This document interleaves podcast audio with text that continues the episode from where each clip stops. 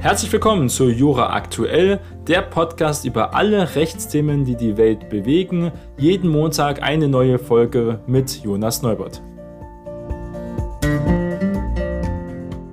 Heute ist Montag, der 13. März und wir starten gemeinsam in diese neue Woche.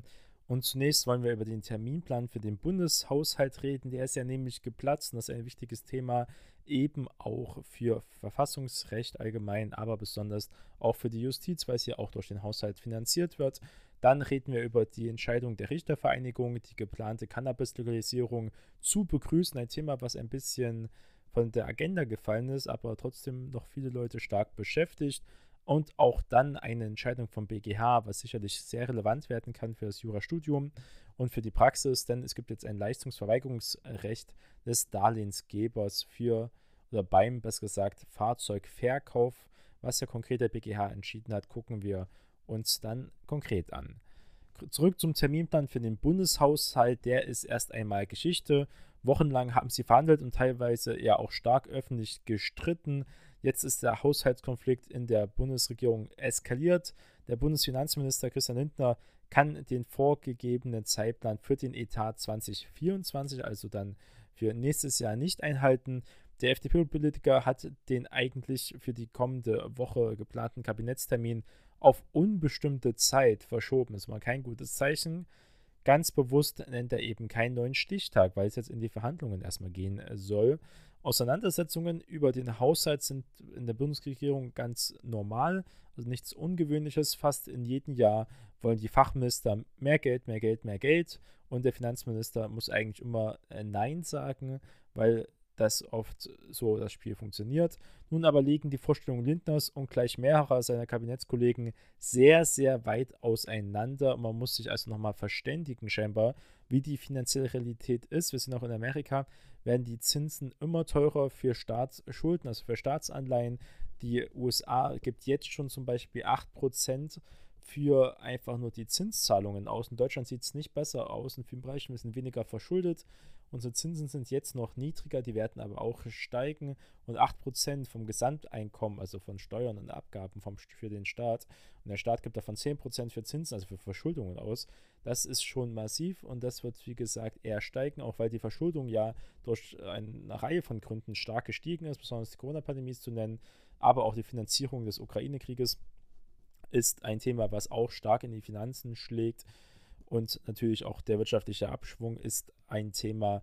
Gleichzeitig haben wir starke Inflation gehabt und damit steigen ja nominal die Steuereinnahmen. Haben wir auch gesehen, dass die Steuereinnahmen auch gestiegen sind in den letzten Jahren immer mehr und dadurch der Staat eigentlich Spielraum haben sollte. Gleichzeitig sind auch dann die, natürlich die Kosten für Personalbeschaffung und so weiter auch für den Staat gestiegen. Also es ist sehr komplex und man muss nochmal sich konkret hier drüber abstimmen. Und es fehlt scheinbar die finanzielle Basis für das Gesetzesvorhaben, also für den Bundeshaushalt 2024. Der Etat wird hier auch im Gesetz dann verabschiedet. Die oppositionelle Union, also die CDU und CSU, fordert deshalb auch ein Machtwort auf höchster Ebene und fordert, dass jetzt der Kanzler Scholz sagt, wie es aussehen sollte. Ja, der Bundeskanzler Scholz selbst zeigt sich scheinbar gelassen in den vergangenen Jahren seit die Vorstellung der Eckwerte immer wieder mal verschoben worden. Das ist also auch ganz normal, auch wo er Finanzminister war. Das hat eigentlich nie große Aufregung ausgelöst. Das ist ähm, jetzt auch der gleiche Fall, sagt ja Bundeswirtschaftsminister Robert Habeck bemüht sich darum, die Wogen auch zu glätten. Also es wird hier viel getan. Es wird schon eine Lösung geben. Die Frage ist nur, wie dann die Lösung aussieht. Die Ausgabenwünsche sind sehr, sehr hoch. Konkret wollen sie 70 Milliarden Euro mehr haben vom Finanzminister, mehrere Ressorts. Zum Beispiel auch der Verteidigungsminister Boris Pistorius von der SPD für die Bundeswehr aber eben auch andere Bereiche, Öl- und Gasheizungswechsel. Robert Habeck fordert hier mehr für Förderprogramme, mehr Geld zur Verfügung zu stellen. Das sind zum Beispiel Themen, die sehr, sehr teuer sind, besonders die, ja, die Truppe, also die Bundeswehr, ist extrem teuer und bringt ja keinen Mehrwert äh, wirtschaftlich gesehen. Produziert die Bundeswehr ja nichts von Wert, sollte man auch nicht unterschätzen, dass das ja alles Kosten sind, die jetzt keinen die bringen Verteidigung, bringen Schutz, bringen womöglich äh, psychologisch etwas, aber für die Wirtschaft, für die Ernährung, für die Steigerung des Wohlstands des Volkes bringt eine Bundeswehr natürlich gar nichts in vielen Bereichen. Man kann höchstens sagen, halt, es ist eine fundamentale Sache, die man jetzt weiter stärken muss, dass natürlich auch ähm, sehr hohe Kosten mit verbunden ist. Ja, höhere Kosten durch Zinsen, Ukraine-Krieg haben wir schon gesagt. Auch andere Bilanzierungstricks, zum Beispiel Schattenhaushalte und so weiter, finanzieren Rahmen zu sprengen, lehnt Lindner bis jetzt ab, wobei er auch schon teilweise ja, Instrumente genutzt hat, die jetzt nicht ganz transparent waren. Auch der Briefwechsel von Habeck und Lindner, der in den vergangenen Wochen ja ein Thema war, war ja sehr umstritten. Die Haushaltsklausur ist eben auch denkbar. Ob jetzt die aktuelle Verschiebung des Haushalts insgesamt verzögert wird, ist ebenfalls auch noch offen.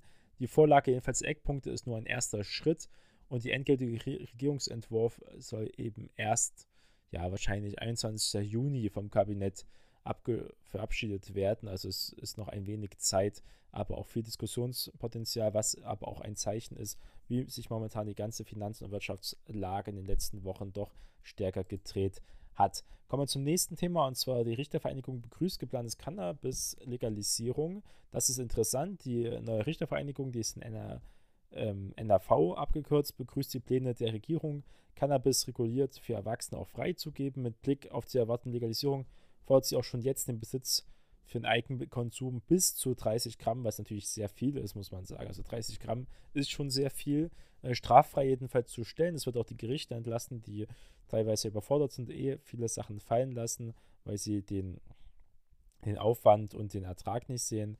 Eine Kriminalisierung sei eben nicht mehr zu rechtfertigen. Anpassungen fordert der Verband auch im Fahrerlaubnis, ähm, die man zum Beispiel ja beschränkt ist in Paragraphen 315c, 316 StGB, wenn man hier mit Betäubungsmitteln zum Beispiel Auto fährt. Das ist ein großes Thema, wie man das mit der Autofahrerlaubnis, also hier zum Beispiel Allgemeinfahrerlaubnis auf Fahrrad, äh, E-Roller, alles mögliche, wie man das dann macht. Also das ist natürlich interessant zu sehen. Ähm, bei, auch mit Alkohol ist es ja auch schwierig, Tabakgenuss, ja, Alkohol merkt man ja, dass es stark auf die Nerven drückt. Ähm, Wenn es zum Beispiel jetzt um die Fahrt geht, die Fahrtüchtigkeit, gibt es auch Grenzwerte zu Cannabis und zwar ähm, 315c, 316 StGB kann man also angucken, muss also angepasst werden. Aktuell verlieren Cannabis konsumierende Menschen auch Tage nach dem letzten Konsum, das ist eben ein Thema, ihre Fahrerlaubnis wegen nicht aktiver Restmengen des Wirkstoffs THC. Bis heute fehlt eine gesetzliche Normierung der Grenzwerte. Das muss auch wissenschaftlich mal überprüft werden, ab wann man zum Beispiel wirklich starken Einfluss zum Beispiel hat, äh, langsamer reagiert und so weiter. Das ist wichtig. Auch das EU-Recht hindert Straffreiheit von Cannabisbesitz zum Eigenkonsum nicht. Das wurde hier nochmal betont. Es ist immer umstritten, wie das EU-Recht dazu steht. Aber scheinbar ist das möglich. Kommen wir nochmal zu diesen 30 Gramm, die doch sehr hoch erscheinen, muss ich sagen. Allerdings äh, Etablierung der staatlichen Abgabesystems, auch viel Zeit und Ressourcenanspruch nehmen, betont hier die Richtervereinigung. Und deshalb sollte man es jetzt erst einmal hier straffrei stellen, bestimmte Grenzwerte selbst zu konsumieren. Es sei auch unangemessen, den Besitz und Konsummengen bis zum Abschluss des langen Prozesses auch weiterhin zu kriminalisieren. Konkret wird also gefordert, damit Paragraph 29 BTMG anzupassen und den Besitz von Cannabis von bis zu 30 Gramm straffrei zu stellen. Dies würde Polizei und Justiz massiv auch entlasten. Schließlich verfolgt es hier rund 180.000 ähm, konsumbezogene Delikte. Muss man gucken, was das konkret heißt, konsumbezogene Delikte. Aber ein Teil davon ist wahrscheinlich wirklich einfach nur Eigenkonsum, der, wie gesagt, auch eine eigenverantwortliche Gefährdung ist, die jeder Mensch wahrscheinlich mit selbst eingehen kann und muss, der volljährig und im vollen Besitz seiner geistigen Kräfte ist. Länderspezifische Ungleichbehandlungen Konsumierenden, auch durch unterschiedliche Handhabungen der geringen Menge äh, muss man ja sagen, zum Beispiel Verfahrenseinstellungen nach 31a BTMG kommt es aufs Bundesland oft darauf an oder sogar auf den Staatsanwalt, ob das eingestellt wird oder nicht. In vielen Bereichen wird es auch oft eingestellt, aber dieses Thema der geringfügigen Menge ist ja auch eine Abwägungsfrage, ist ja auch keine Grenzwerte zu sehen. Wobei ich sagen muss, dass 30 Gramm schon, äh, müssen das, ja gut kann man sagen, es ist eine längere Menge für ein Jahr oder in bestimmten Bereichen ist 30 Gramm aber schon relativ viel ähm, je nachdem natürlich auch, was es wahrscheinlich für eine Qualität und ähm, ja, vorhanden ist. Und was wir, was wir hier reden, Cannabis, also reden wir jetzt hier von Marihuana, reden wir ähm, in anderen Bereichen über Harze von der Cannabispflanze und so weiter, die ja auch anders wirken. Kommen wir zum letzten Bereich der BGH-Entscheidung über Leistungsverweigerungsrecht des Darlehengebers bei einem Fahrzeugkauf. Verkauf besser gesagt. Also das ist immer ein, wieder ein aufkommendes Thema, der Fahrzeugverkauf. Und zwar verkauft ein Verbraucher sein finanziertes Fahrzeug und widerruft damit den verbundenen Kreditvertrag, kann den Darlehensgeber, was dann oft ja auch das Autohaus ist, was das Fahrzeug hier finanziert, verkauft hat, ein Leistungsverweigerungsrecht äh, zustehen. Also hat es das womöglich oder eben auch eine Bank. Es gibt ja auch Bankfinanzierungen für ein Fahrzeugverkauf äh, ähm, und dann gesagt Kauf. Der Bundesgerichtshof jedenfalls hat dazu in zwei parallel entschiedenen Fällen jetzt ein Urteil festgelegt. Es besteht darin, wenn der Wagen an einen Dritten veräußert wird, der keinen Bezug zu den verbundenen Verträgen hat. Das ist wichtig, da hat man also ein Leistungsverweigerungsrecht als Darlehengeber. Anders ist es eben, wenn der Pkw mit Billigung des Kreditgebers an den Händler zum Beispiel zurückverkauft wird. Das ist nämlich auch möglich. Ja, in einem Fall jedenfalls verlangte ein Fahrzeugkäufer Kreditraten zurück, die er zur Finanzierung seines Mercedes gezahlt hatte. Den Wagen hatte er 2016 gebraucht zum Preis von ca. 50.000 Euro von einem Händler erworben. Zur Finanzierung wurde ein Darlehensvertrag geschlossen.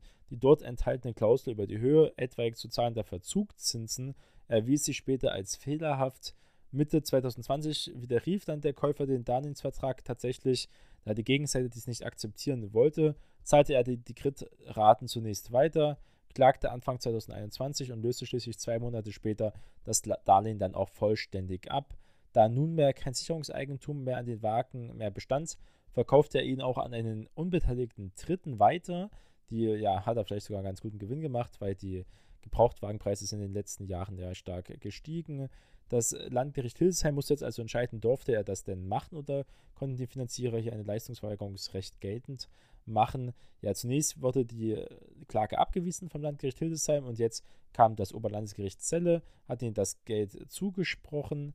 Also gesagt, ja, das kann man natürlich machen, den Verkauf. Der BGH bestätigt jetzt also die Klageabweisung durch das Landgericht und sagt, nee, OLG Zelle, das geht so nicht. Auch eine parallele Entscheidung vom gleichen Tag ging die Sache für die Käuferin etwas besser aus, denn sie hatte ihren Wagen in vergleichbarer Lage entsprechend einer vertraglichen Vereinbarung nach Erklärung des Widerrufs zur Verrechnung mit der Schlussrate an den Händler auch zurückgegeben. Sie behielt einen Teil der Rückforderungsanspruch, auch wenn die Bundesrichter des vom OLG Stuttgart zugesprochenen Summe auch erheblich reduzierten. Also da gab es also auch Anpassungen. Also was ist denn jetzt die Quintessenz, was ist da rausgekommen? Entsprechend des Oberlandesgerichten hatte der BGH eben keine Zweifel an der Wirksamkeit des Widerrufs. Also man kann auf jeden Fall wirksam widerrufen. Daher bestehen grundsätzlich auch ein Anspruch der Käufer auf Rückzahlung der geleisteten Zinsen, wenn man widerruft, aber auch eben der geleisteten Tilgung. Nach dem Paragraph 358 Absatz 4 Satz 1 der alten Fassung ähm, in BGB in Verbindung auch mit 357 Absatz 4 Satz 1 BGB habe aber der Darlehensgeber gegenüber dem vorleistungspflichtigen Käufer ein Leistungsverweigerungsrecht, bis er das finanzierte Fahrzeug auch zurückerhalten habe. Die Karlsruher Richter stellten auch klar, dass sich durch einen Verkauf des Wagens durch den Verbraucher hieran prinzipiell auch nichts ändert.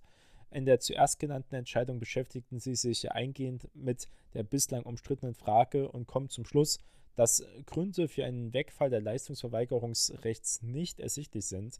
Eine Einschränkung erfuhr diese Regelung im zweiten Fall nach den Umständen dieses Einzelfalls sei davon auszugehen, dass die Übergabe des Fahrzeugs an den Händler von den Darlehensgeber auch für den Fall der umstrittenen Wirksamkeit des Widerrufs auch akzeptiert worden sei. Also eine wichtige Entscheidung, die man nachlesen kann. Sie ist vom 14. Februar ähm, unter ähm, XIZR I5 15222 kann man also da nachlesen, BGH-Urteil über die Leistungsverweigerungsrecht, das wird man auch darunter finden und das wird sicherlich auch in die Rechtsprechung und womöglich auch in den Examen mit einfließen, damit auch in die praxische Beratungstätigkeit von Anwälten.